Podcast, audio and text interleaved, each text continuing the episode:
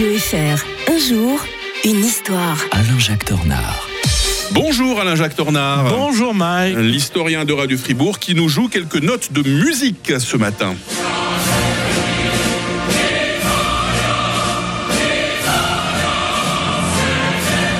Serait-ce pas un hymne national, ça, Eh oui, l'hymne italien qui passe pour un des plus beaux au monde. Ben, hein. il est très beau et euh, bonne fête à nos amis italiens dont c'est la fête nationale. Pourquoi aujourd'hui?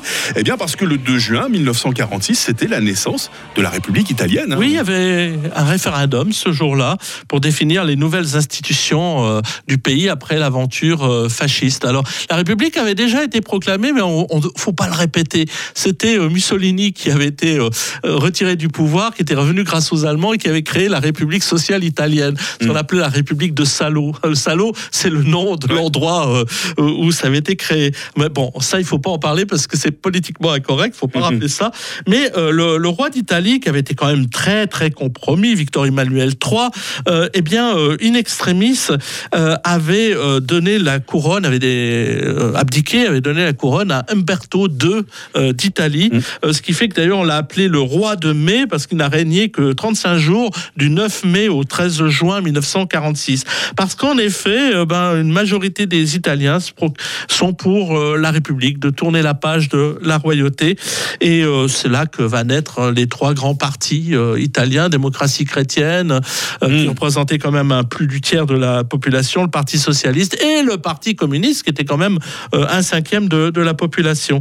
Alors, je voulais faire un petit clin d'œil parce qu'il y a eu un, un aspect fribourgeois. Vous savez que je travaille pour les archives de la ville de Fribourg. Et tout à fait par hasard, en travaillant sur la chronique euh, du 1700 sur la Seconde Guerre mondiale, je suis tombé sur un, un document du 18 avril 1944 où le directeur de la police, Alfred Michel, eh bien, annonce la venue à Fribourg d'une certaine Calvi di Bergolo Yolanda et ses enfants. C'est tout simplement la petite fille du roi d'Italie qui Ah. était venue se réfugier euh, à Fribourg.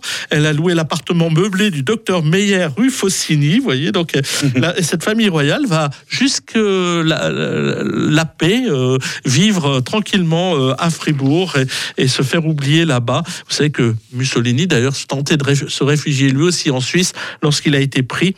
Là, c'est tout à fait euh, différent. Et on a, c'était marqué euh, sur sa fiche parce que chacun avait droit à une fiche euh, de police, mais quand bien même c'était la fille du roi d'Italie. Et comme profession, eh bien, sans profession, entre parenthèses, fille du roi d'Italie. D'accord, un joli métier.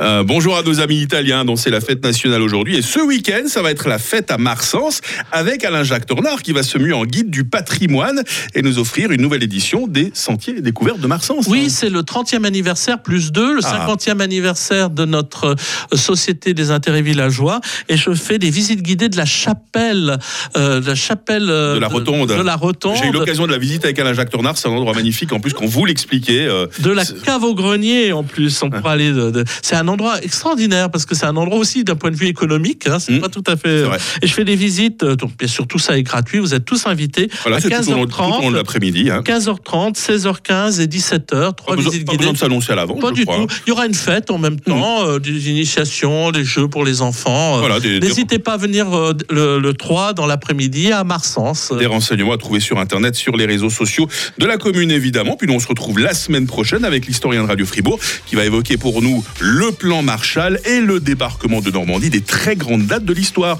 Profitez bien du week-end, Alain Jacques. Bonne fin de semaine à tous.